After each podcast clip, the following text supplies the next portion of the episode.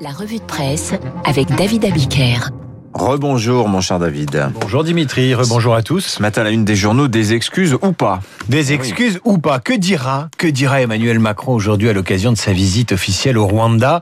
Excuses ou pas excuses de la France pour n'avoir pas vu, pas su, pas compris ce qui se jouait au Rwanda en 1994 et pour euh, avoir soutenu le pouvoir génocidaire. Excuse ou pas excuse La question revient dans tous vos journaux ce matin. Le Figaro évoque un long et douloureux chemin vers la réconciliation et vous raconte dans le détail des années de gel des relations franco-rwandaises. Ambassadeur français retoqué par l'État rwandais, commission d'enquête rwandaise accusatrice, silence plus ou moins gêné des présidents français jusqu'au voyage sur place de Nicolas Sarkozy en 2010, qui estimera avoir été le plus loin qu'il pouvait. Excuse ou pas excuse, pour la Croix, c'est un voyage pour l'histoire. 27 ans après le massacre d'un million de Tutsis, le président français devra trouver les mots justes. Deux mois après qu'une commission, une de plus, sera conclue aux responsabilités, aux responsabilités lourdes et accablantes et à l'aveuglement du président de l'époque, François Mitterrand. Excuse ou pas excuse, pour Libération, il s'agira ce matin pour Emmanuel Macron de regarder l'histoire en face, de franchir une étape et de dépasser, comme avec l'Algérie, les conflits mémoriels, avec une, une ligne qui, une fois de plus, tentera de concilier l'inconciliable, ni repentance, ni déni, une autre version du en même temps. Alors excuse ou pas excuse, Macron le dit lui-même dans la revue Zadig à laquelle il vient de donner un entretien. Les Français ont besoin de porter sur leur passé un regard lucide et décomplexé. Encore dû en même temps. Excuse ou pas excuse, Paul Kagame, président rwandais, qui n'est pas connu pour être un grand démocrate, a beau jeu de répondre. C'est à la France de décider ce qui lui convient le mieux. La pire des choses, c'est de demander à quiconque de présenter des excuses. Mais comme souvent, il y a les excuses qu'on ne demande pas et les excuses qu'on attend. Alors excuse ou pas excuse, la réponse nous l'aurons ce matin dans le discours du président. Alors tout autre sujet, Paris se dote, se dote pardon, d'une police municipale. Le Parisien aujourd'hui en France vous présente la future police municipale, une surprise d'Anil Hidalgo qui date de janvier 2019, la fin d'une anomalie, écrit le Parisien, puisque toutes les villes ont une police municipale ou presque, ne manquait qu'une loi promulguée hier et une validation par le Conseil de Paris la semaine prochaine. Et de même qu'il y a quelques jours, l'adjoint en charge de l'écologie présentait la piétonisation de Paris, ce que dans la langue parisienne on appelle désormais la circulation apaisée. L'adjoint en charge de la sécurité des Parisiens, Nicolas Nordman, nous vend ce matin la police municipale qui sera prête en septembre. Prévention, sanctions et sécurisation. Comment seront équipés les policiers municipaux? Schéma magnifique dans le Parisien. Gilets pare-balles, gazeuses, tonfa, menottes, caméra piéton embarquées pour tout filmer quand c'est nécessaire, talkie-walkie. Pas de taser pour l'instant. L'adjoint promet une police exemplaire et transparente, une précision qui sonne comme un clin d'œil à cette gauche qui estime que la police nationale est parfois opaque et pas toujours exemplaire. Et puis il y a une formule dans cette interview qui est intéressante. C'est ce que l'édile appelle la tranquillisation de l'espace public. La tranquillisation de l'espace public. Un Paris tranquille, un Paris sans bruit, un Paris sans nuit, mais avec des nuits calmes comme la tisane. Attention à ce que Paris ne devienne pas un Paris figé dans la camomille, une camomille bio bien entendu. Le plus rigolo, c'est que les écolos sont contre cette police municipale. On se dit, tiens, les verts parisiens sont contre tout ce qui peut réduire les libertés, pourquoi pas, on peut s'entendre. Mais non, ils sont contre la police municipale. C'est parce qu'ils redoutent que l'État profite de sa création pour désengager la police nationale. Vous pensiez n'être pas assez contrôlé, vous pensiez ne pas avoir assez de policiers dans la capitale, pas assez de caméras, pas assez d'agents de sécurité, vous pensiez n'être pas assez fliqué et observé, eh bien vous avez tort.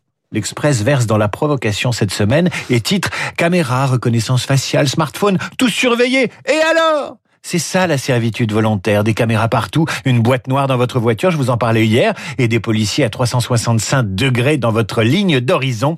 Voilà comment on tranquillise l'espace public, mais curieusement, plus il y a de policiers, plus votre sentiment d'insécurité augmente allez comprendre ce cercle vicieux. Oui, c'est en fait c'est l'Express publie cela en rapport avec euh, le livre de leur éditorialiste Robin Rivaton. On l'invitera sur Radio Classique. C'est très intéressant son livre sur la surveillance. Alors après la police municipale, la police de la langue. Double page accablante dans Libération sur le langage inclusif. Ah, enfin, on peut y lire ceci loin de réduire euh, et de se réduire au point médian, l'écriture inclusive s'incarne dans les pratiques diverses pour certaines anciennes qui évoluent et se diffusent peu à peu. Et un peu plus loin, on lira le langage inclusif consiste, à l'écrit comme à l'oral, à utiliser différentes techniques pour visibiliser la Ah. présence des femmes ou des personnes Après, non binaires. tranquilliser, visibiliser. Voilà, on tranquillise, on visibilise, en s'opposant à l'idée que le masculin représenterait l'universel. L'intérêt de la tribune, c'est pas son contenu évidemment, c'est qu'elle est signée par des sociologues et que la tribune qui lui apporte la contradiction, heureusement, est signée par un linguiste. C'est un peu comme si vous aviez à choisir un plat cuisinier par un historien de l'alimentation ou par un cuisinier. Personnellement, je dîne avec le cuisinier. En vérité, la meilleure façon de servir la cause des femmes, c'est de donner du pouvoir aux femmes, et notamment un pouvoir culturel. Dans vos journaux ce matin, le portrait de la nouvelle présidente du Louvre, ancienne présidente du musée d'Orsay, Laurence Descartes. Et ce qui est amusant, c'est que le monde voit midi à sa porte. À la tête du plus grand musée du monde, Laurence Descartes mettra l'accent sur quoi? Sur la diversité. Ah, et les questions de société. Un peu comme un magazine féminin, en quelque sorte. Dans le Figaro, heureusement, on préfère se réjouir du projet de Laurence Descartes de créer un département réservé aux chrétiens d'Orient. Comme quoi, présidente du Louvre, c'est autant une mission culturelle qu'une mission très politique où il faut savoir préserver des équilibres. On terminera avec la fête des mères. Cette institution un peu dépassée, mais quand même, elle existe. C'est dimanche. Et le Figaro consacre une pleine page au collier de nouilles. Les cadeaux à maman de l'électroménager ringard des années 60 aux bijoux contemporains en disent long sur l'évolution de nos sociétés, explique le Figaro. Le Figaro qui nous explique comment les créateurs ont été influencés par les colliers de pâtes faits à la maternelle pour concevoir leur création d'aujourd'hui. Mais vous apprendrez que la tradition du collier de nouilles se perd à l'école. On lui préfère la carte ou le poème. Sans doute que le, po- le collier de pâte est trop genré, trop féminin, alors que le poème permet de travailler son écriture inclusive.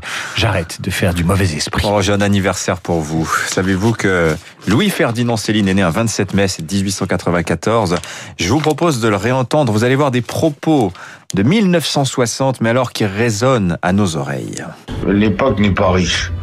Euh, je vois dans la presse euh, populaire ou ailleurs, je vois des quantités de jeunes gens qui se mettent des barbes, n'est-ce pas? Ils jugent les choses. Maintenant, il faut que, euh, vu que j'envoie des messages, euh, euh, on se dit mais au nom de quoi?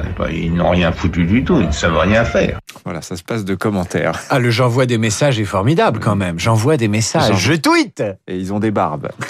Allez, 8h40, restez avec nous dans un instant Esprit Libre. François-Olivier Gisbert pour passer l'actu en revue. On parlera des syndicats, on parlera d'Emmanuel Macron en Rwanda et on parlera d'Astérix.